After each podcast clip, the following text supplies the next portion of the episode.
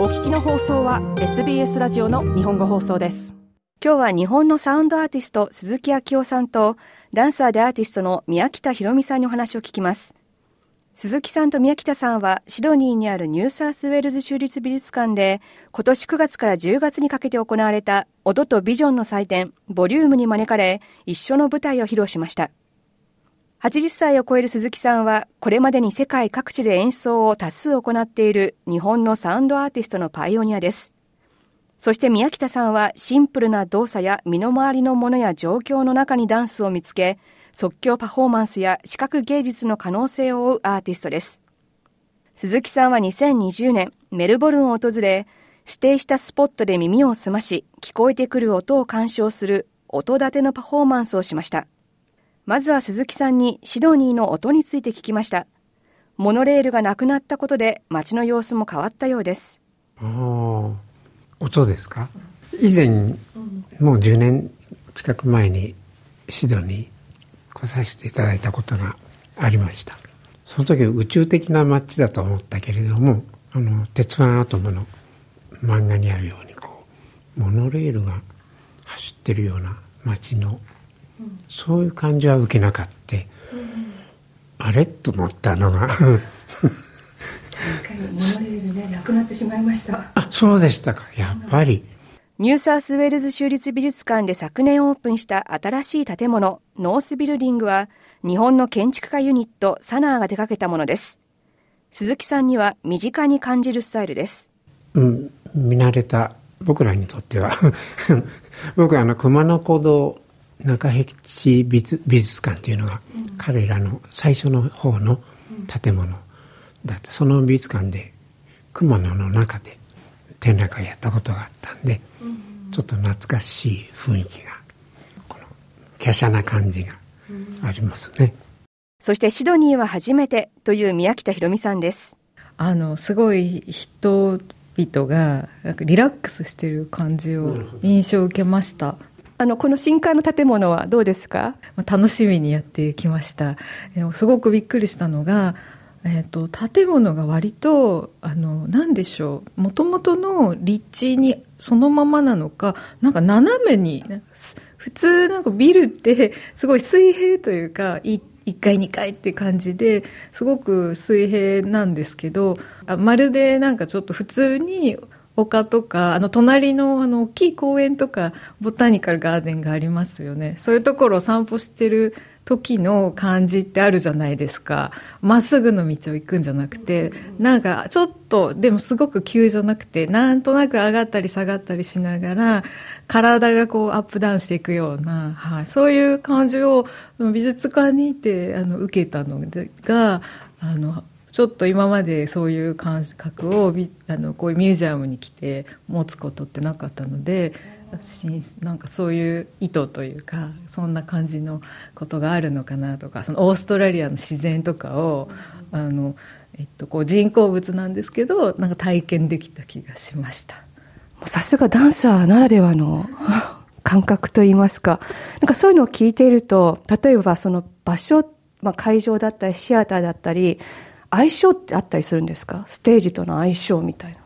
そうですね。でも、あの、体って応用していくので、あの、最初のその感じっていうのはあると思うんです相性って絶対に。その自分に、例えば今まで見慣れてるとか、なんかちょっと慣れてる場所だと、やっぱりその心地いいとか、相性がいいなと思うと思うんですけど、でも体はなんか頭で考えるよりも、自分の知らないところで勝手に調整してくれるのでだんだんまたそれになんでしょうね、はい、合っていってあの、まあ、あの拒否というかオープンにしてると割と勝手にああなんかもう大丈夫だなみたいになって、まあ、次また似たようなところに行けばもう相性も大丈夫になったりするとかあるかな。と思います、はい。まあ、もちろんかなりあの苦手みたいなところはあったりとかはあると思いますけど例えばすごい騒音がすごいとかなんかそういうのってあるじゃないですか。もうなんかちょっとそのだとやっぱり苦手かなと音を作り出す上での会場との相性鈴木さんに聞きます。そうですね。どこも実はやりにくいところをそこで成立させるような動きを自分で取っていくっていうか、馴染んでいったりしますね。今回は音だけではなく音とダンスの舞台です。どういうものになるんでしょうか、うん、さっぱりわからないんですが やってみない限り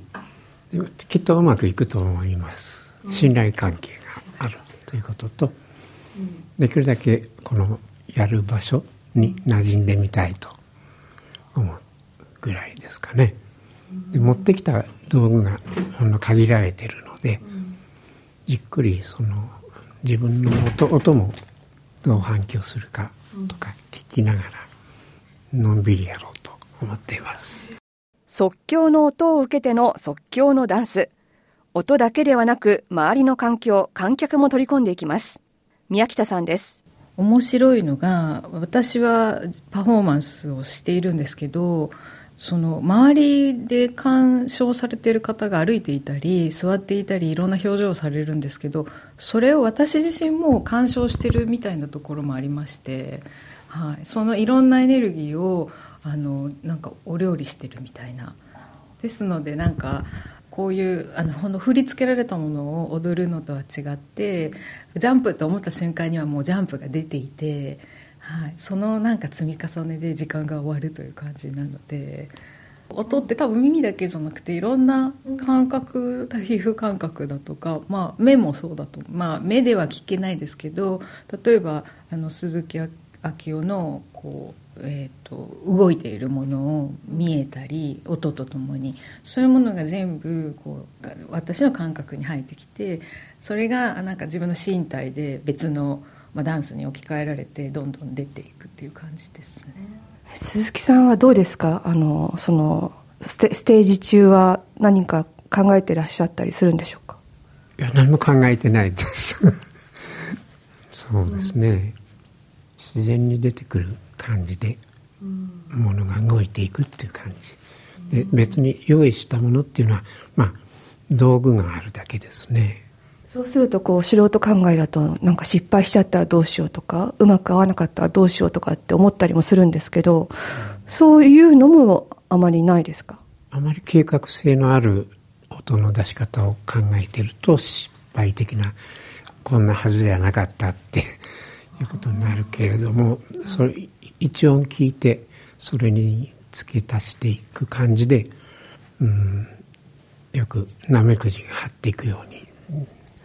あのじわじわと進むしかないというか。非常に2人でやる時は楽ですね。あの力関係はバランスを取ることで必然的に出てくることがあるけれども一人だと全問答のように進みますからね。鈴木さんはアーティストとして宮北さんをどう評価しているのでしょうか？もう天才ですね彼女は。よくダンスができちゃうなという感じがあります。パフォーマンスの時はまあ本来の自己の表現が見えたり聞けたりするので一番楽しみな時ですね。そして宮北さんはアーティストとしての鈴木さんをどう見ているのでしょうか？そうですね。まあまず月並みですけど何でも楽器にしちゃう。あの本当あのまあ楽器としていろんなものを持って来てるんですけどあの万が一持ってこなくても あの何でも その場で、はい、あのやっちゃうなんでしょう。さっきあの計画あの、はい、本当計画がないから失敗もないと言いますか。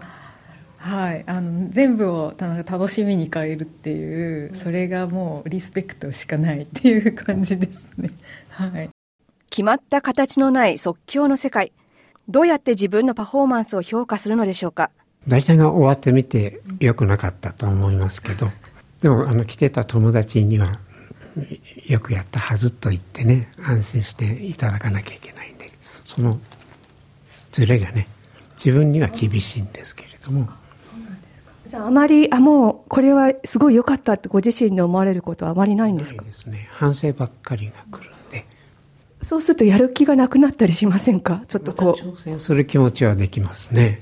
原動力はあるとは思わないんですけどこうしてチャンスをいただけると、何かしなければいけないので死んじゃうわけにいかないので その場を生かしたいと思って。だからこういうチャンスがありがたいということです宮北さんはどうでしょうか？さっき話し合ったように本当割といつも終わると反省会みたいな。でもあのそんなに深刻でもないですけどね、うん、なんかそれがあってまた次がこう違うものができるかなっていうような、うん、なんでしょう。あのあのそのことによって未来がまたやってくるっていうか、はあ、あこうしたいなとかはい。サウンドアーティストのパイオニア鈴木さんに良い音とは何かを聞きました。うん。そうあの偶然聞こえてきた中で たまたま気が付かなかったもの聞いたりする時が嬉しいというかそういう体験をしていきたいということで常に耳を澄ましている中で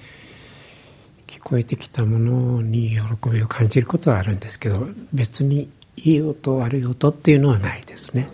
で普通の方が思う不協和音とか、まあ、ガラスをギリギリやった時のイメージとかそういうものは平気なんです僕は。好奇心で世の中生きて耳の好奇心ですね。いうことは確かです。だから悪いものはないと思いますけど。そしてダンサーの宮北さんにも聞きます。良いダンスとは？何でしょうか？そうですね。あの私ダンスっていうとねみんなそのは早く踊れるとか足がなんか上がるとかあのステップがすごいとかそういうそのこの踊ってる人の動きとかそういったものを、まあ、音楽でもその楽器の演奏とかに、まあ、注目されると思うんですが私はあの私がいることで私を通して例えば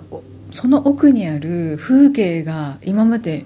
ちゃんと見なかった風景が人がそこに立つことによってあこんな木があったんだとかその風景が見えたり私を鏡にしてなんか自分自身に問い自分自身と対話をするあのゼロの体みたいになるっていうのがちょっと私はいつもそうでありたいなとは思ってるんですけどあニュットっていう、うん、あの石を叩くダンスを10年ぐらい前に、はい、まあ、あの鈴木の影響もあって発明しまし私自身で、うん、そのなんでしょうねこういろんな、はい、ずっとやり続けてるものがあるんですね。あの私が暮らす京都の丹後地方という日本海側のあの半島に住んでるんですけどそこで採集した石とこれはあの、えっと、鈴木が、えっと、ゴールドコーストで 採集したオーストラリアの石を右手でこれをという形であの演奏というか私が自分で石の音を聞くということをテーマにあの始めたダンスなんですけどこれをまあしますので私もまあ音を少し奏でさせていただきます。日本のサウンドアーティスト鈴木昭夫さんとダンサーでアーティストの宮北ひろみさんにお話を聞きました。もっとストーリーをお聞きになりたい方は iTunes や Google ポッドキャスト Spotify などでお楽しみいただけます。